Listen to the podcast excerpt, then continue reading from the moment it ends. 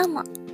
時間栄養学を研究している大学院生の新田理恵です。時間栄養学の時間。第12回目は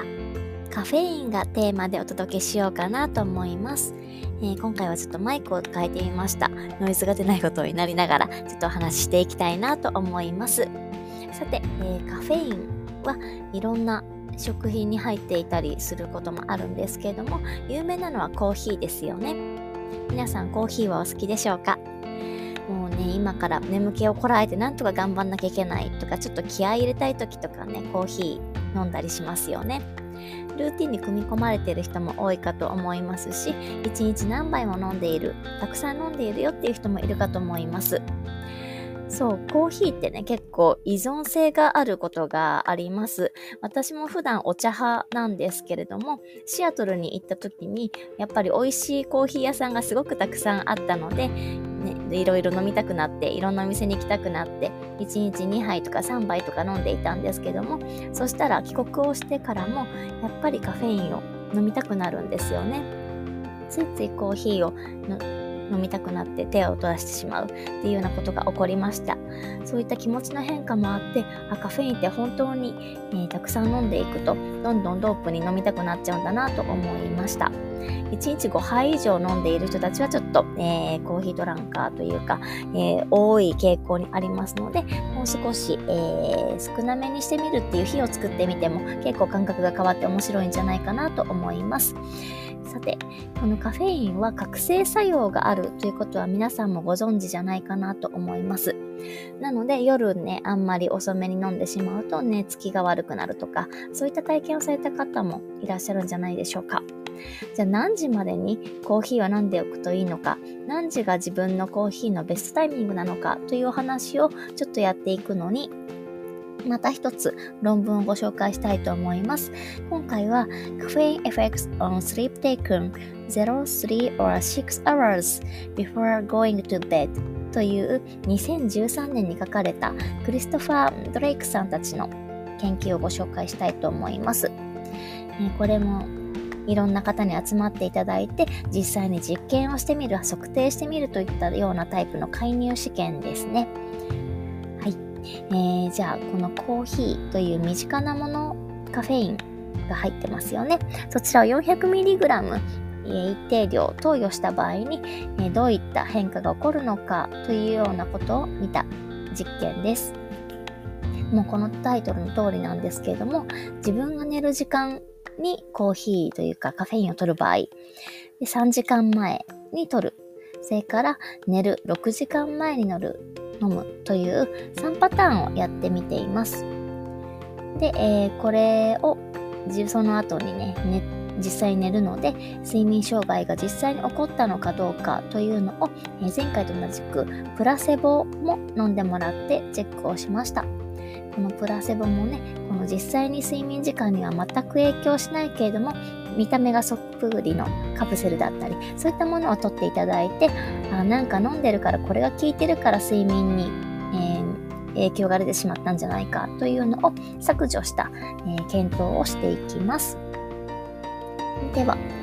えー、この結果も早速発表したいなと思います。で、この 400mg のカフェイン量っていうのは、まあ中程度のカフェインなんですね。でも睡眠障害を起こすには十分な量だったりします。で、えー、これをやってみた結果、就寝時にこのカフェインをたくさん飲むとやっぱり寝つきにくいですよね。睡眠障害が起こっています。じゃあ寝る3時間前だったらどうかというとやっぱりそれでも寝つきにくいとかそういった睡眠障害が出てしまいましたさらに、えー、寝る6時間前に飲んだ時これがね、えー、実際にカフェインの効果が出るかどうかっていうのが勝負どころだと思うんですけどもこの実験の結果ではやっぱり6時間前でもカフェインは残念ながら睡眠障害を起こしてしまうというような優位な結果が出ておりました。なので、えー、寝る6時間前にはカフェインを大量に摂るということは控えた方がいいというのがこの論文の結果です。それからもね、いろんな研究者さんたちがいろいろ挑戦していたりして、一説によると、まあ、このカフェインの代謝は9時間かかるよといったようなものもあったりします。なので、私はなるべく寝る9時間前までにはもうコーヒーを飲み終えておくというような風にしようと決めました。実際にそれは、えー、人によってそのカフェインの効きやすさみたいなものも変わってくるので、ご自身の一番いいペースのところを見つけていただければいいかなと思います。このコーヒーを飲むタイミングって結構悩ましいですよね。コーヒーって、えー、覚醒作用の他にも食欲を抑えてくれるっていう作用があったり朝に飲むと脂肪の燃焼を促進してくれるみたいな嬉しい機能もあったりします。ので、まあ、目覚めも兼ねて朝に飲むっていうのもいいかなという気もするんですけども、私個人的にはちょっと胃が弱いタイプっていうのもあって、この食欲抑制作用みたいなものも結構感じられてしまうので、朝に飲んでしまうと、せっかく午前中とかお昼ご飯とか一番消化吸収がしやすいタイミングなのでできたらお食事をいっぱい取りたいタイミングなんですね。の時だったらケーキとか、えー、脂っこいもの、カロリーの高いものを食べても太りにくかったりするっていうようなボーナス期間だったりするので、できたらそっちに回したいなと思うのに、えー、だいたい10時、11時ぐらいにコーヒーを飲むと、お昼ご飯にあんまりお腹が空かないっていうタイプなんですね、私は。なので、お昼ご飯の後にコーヒーを飲むのが私にとっては一番ベストなんですけども、皆さんもぜひぜひいろんな時間帯に飲んでみたりしながら、何時がベストかというのもやってみてください。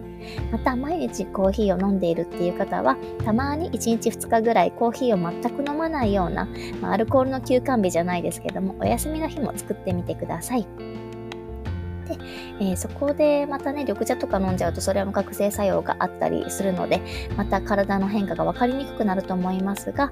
私も実験の日とかには、えー、水以外の飲み物を飲まないっていう日を作ったりして、あ、自分のプレーンな体の反応ってこんな感じなんだ。飲まないとやっぱりしんどいってことは寝不足なのかなとか、疲れが溜まってるのかなとか、そういったごまかしてきたような体調の変化とかも気づくことができるので、結構おすすめです。面白かったです。ということで、えー、コーヒーは何時に飲むかというのはこういった論文とかも参考にしながら皆さんご自身のものを見つけていただければなと思います。どうしてもこのコーヒーを飲むと、えー、波睡眠って言って一番深い睡眠がなかなか時間が取りにくくなったりだとか寝つきが悪くなるというようなことがあったりしますのでその辺が気になる方は是非ノンカフェインのものも手に取ったりしながら是非、えー、コーヒーも楽しんで毎日過ごしてください。